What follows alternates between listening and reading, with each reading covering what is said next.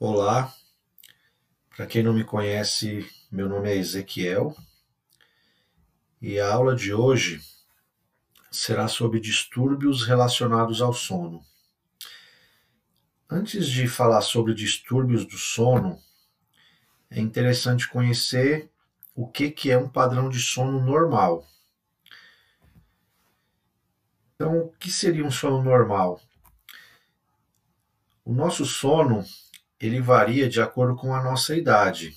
Então, quando somos desde recém-nascidos até idosos, o nosso padrão de sono normal sofre algumas variações.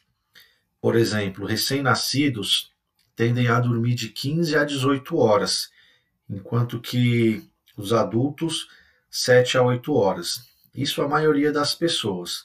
Então, conforme a gente vai envelhecendo, a gente sente a necessidade de dormir menos e ficar mais tempo acordado. Temos também as diferenças individuais.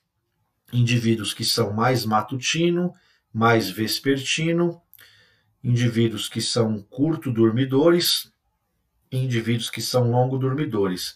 Mas a maioria das pessoas, cerca de 90%, estão dentro de um padrão de 7 a 8 horas de sono diário para o organismo conseguir desenvolver as suas funções e a pessoa ficar bem no dia seguinte. Então, o sono normal é um processo ativo no qual se observa um padrão cíclico de atividade cerebral que se repete a cada 90 a 110 minutos. Envolve duas fases, que é o sono não REM e o sono REM. Sono de não movimento rápido dos olhos e o sono de movimento rápido dos olhos, que é a fase dos sonhos.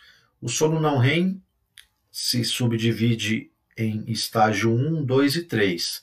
Então, após 8 horas de sono, por exemplo, o indivíduo experimenta cerca de 5 a 6 ciclos por noite. Então, aqui dá para exemplificar. Então, temos a vigília, que é o nosso período acordado, entramos em sono. Primeiramente vem o sono não REM, estágio 1, que é o estágio de sonolência, Estágio 2 é o sono leve, intermediário. Estágio 3 é o sono mais profundo. E o sono REM, que é a fase dos sonhos. Então, normalmente, temos o descanso neurológico no sono profundo e o descanso corporal no sono REM. Então, o estágio 1 corresponde a 2 a 5% do nosso período de sono, estágio 2, 45 a 55%, estágios 3 e sono REM, ambos de 20 a 25%. Então, qualquer condição que fuja desse padrão é chamado de distúrbio de sono. Então, distúrbio de sono são interferências no adormecer durante a noite, interferências na habilidade de se manter o sono, interferências na capacidade de se manter acordado durante o dia. Então, existe uma classificação internacional de distúrbios do sono, que é feita pela Academia Americana de Medicina do Sono. Então, essa instituição que dita as diretrizes para diagnóstico e tratamento dos distúrbios de sono. Então, é, essa classificação é dividida em seis categorias. Ainda tem mais uma que é chamada de outros distúrbios, que é tudo que foge da normalidade. Então, a categoria 1 são as insônias, depois vem transtornos respiratórios do sono, hipersonia de origem central, transtornos do ritmo circadiano, parassonias, transtornos do movimento associado ao sono. Então, vamos falar um pouquinho de cada um daqui para frente. Eu vou focar um pouco mais em insônias e transtornos respiratórios do sono, que são os distúrbios mais comuns. A apneia é o distúrbio mais comum, de maior prevalência, então os outros eu vou só citar de maneira mais rápida, porque são condições, são muitos distúrbios existentes, então precisaria de uma aula só para falar de cada distúrbio. Então, começando pela insônia, que ela é dividida em três categorias. Temos a insônia inicial, que é a dificuldade de iniciar o sono insônia de manutenção, que é a dificuldade para manter o sono, e a insônia terminal, que é, a que é o despertar antes do horário desejado. Então, a gente chama de dificuldade de iniciar o sono quando a gente demora mais de 30 minutos para conseguir dormir. Dificuldade em manter o sono é quando a gente consegue dormir, mas aí acorda no meio da noite e aí demora mais e demora 30 minutos para conseguir recuperar o sono. E despertar precoce é quando acordamos duas horas antes do horário desejado. Então esse gráfico que é chamado de hipnograma que ele representa de maneira gráfica os estágios do sono. Então a gente vê aqui o tempo de vigília, que ele deve ser curto, num padrão de sono normal. E aqui a gente vai passando por todas as fases de sono durante toda a noite. Aqui a gente vê um exemplo de uma insônia inicial, em que o tempo de latência, que é o tempo que a gente demora para dormir, ela é bem alongada. E aí depois a pessoa consegue entrar em sono e passar pelos outros estágios. Então, aqui é um exemplo de insônia inicial. A insônia de manutenção, a pessoa consegue dormir, porém acorda no meio da noite e aí demora um tempo longo para voltar a dormir.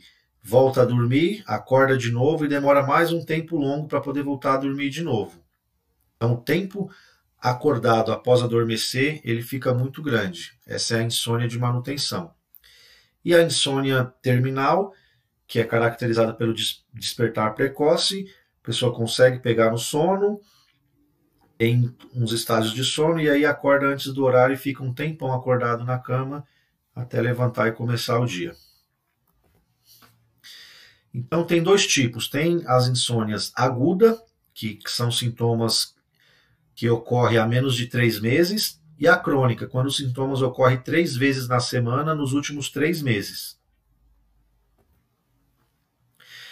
Então, principais, as principais causas de insônia é dividido nesses três fatores: fatores predisponentes, precipitantes e perpetuadores. Então, os fatores predisponentes para insônia é a história familiar, então tem um fator genético, o sexo feminino é mais acometido, tem relação com a idade, doenças psiquiátricas e pessoas com personalidade hipervigil, gostam de ficar mais tempo acordado. Fatores precipitantes são eventos estressores comuns que a, a gente acaba se submetendo ao longo da vida, como morte, hospitalizações, desemprego, violência, separação ou outros conflitos familiares e algumas medicações e estimulantes, como cafeína, energéticos, e os fatores perpetuadores são hábitos inadequados relacionados ao sono, como o tempo acordado na cama. Então, o ideal é que você vá para a cama só quando tiver com sono. Se você for sem sono e ficar muito tempo lá, é um fator que acaba te predispondo a ter insônia, preocupações e transtorno de humor e ansiedade. Qual é a abordagem terapêutica? Tratamento para insônia tem uns tratamentos não farmacológicos e os tratamento farmacológico, terapia comportamental e cognitiva, terapia de restrição de sono, terapia de controle de estímulos, dicas de higiene do sono, fototerapia, tratamento com melatonina, que é um hormônio indutor do sono. Agora vamos falar sobre os distúrbios respiratórios do sono. Então, os distúrbios respiratórios têm também uma grande gama de distúrbios. São divididos em síndromes da apneia central, que tem as suas subdivisões, síndrome da apneia obstrutiva, que é o distúrbio que tem maior prevalência dentro da medicina do sono, em adultos, também tem os distúrbios em criança, síndrome de hipoventilação e hipoxemia relacionada ao sono, síndrome de hipoventilação e hipoxemia devidas a condições médicas e outros distúrbios respiratórios. Então, vou falar um pouco sobre a apneia obstrutiva, que é a doença de maior prevalência. Então, trata-se de um bloqueio do fluxo aéreo devido à obstrução das vias aéreas superiores por um tempo superior a 10 segundos e que pode ocorrer centenas de vezes durante o sono.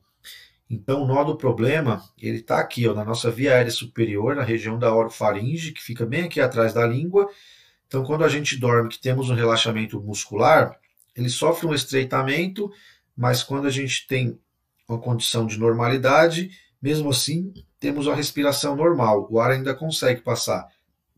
Na apneia, o relaxamento muscular é muito grande a ponto de bloquear a passagem do ar.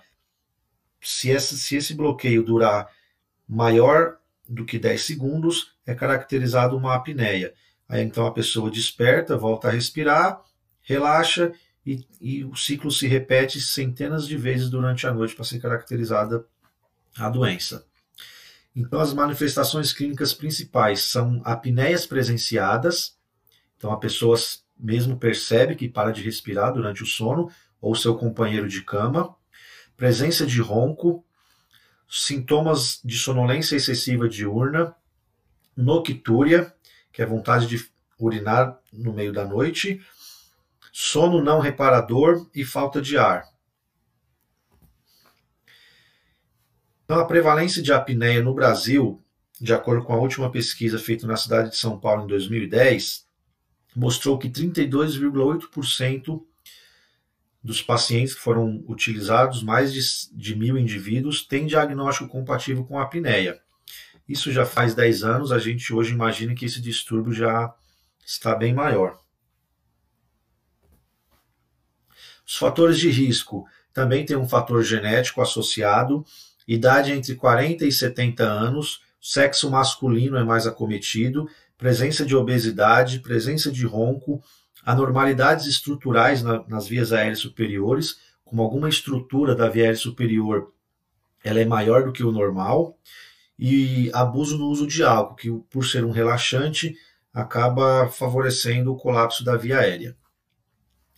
Temos também a apneia central do sono, que é uma redução ou abolição dos estímulos neurais do sistema nervoso central para os músculos ventilatórios. Então, a ausência de respiração não se dá por bloqueio da via aérea, mas porque o cérebro para de mandar estímulo para os músculos ventilatórios executar a função e acontecer a respiração.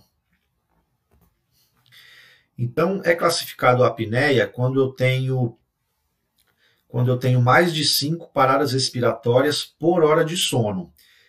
Entre 5 e 15 paradas respiratórias por hora de sono, eu tenho a apneia leve, entre 15 e 30, apneia moderada e mais de 30 paradas respiratórias por hora de sono, eu classifico como apneia grave. Então, tem vários tipos de tratamento. Quando eu tenho uma apneia de moderada grave, o principal tratamento é o uso de ventilação não invasiva positiva nas vias aéreas, pressão positiva através do CPAP. Temos também um dispositivo intraoral ou cirurgias que é mais utilizado em casos mais leves. Agora vamos falar sobre outra entidade de distúrbios respiratórios do sono, que são as hipersonias de origem central. Também são várias doenças que são envolvidas nessa classificação. As mais comuns são narcolepsia com cataplexia e sem cataplexia. Tem outros tipos como hipersonolência idiopática, síndrome do sono insuficiente de origem comportamental, hipersonolência devido a alguma condição médica, devido ao uso de drogas ou outras substâncias.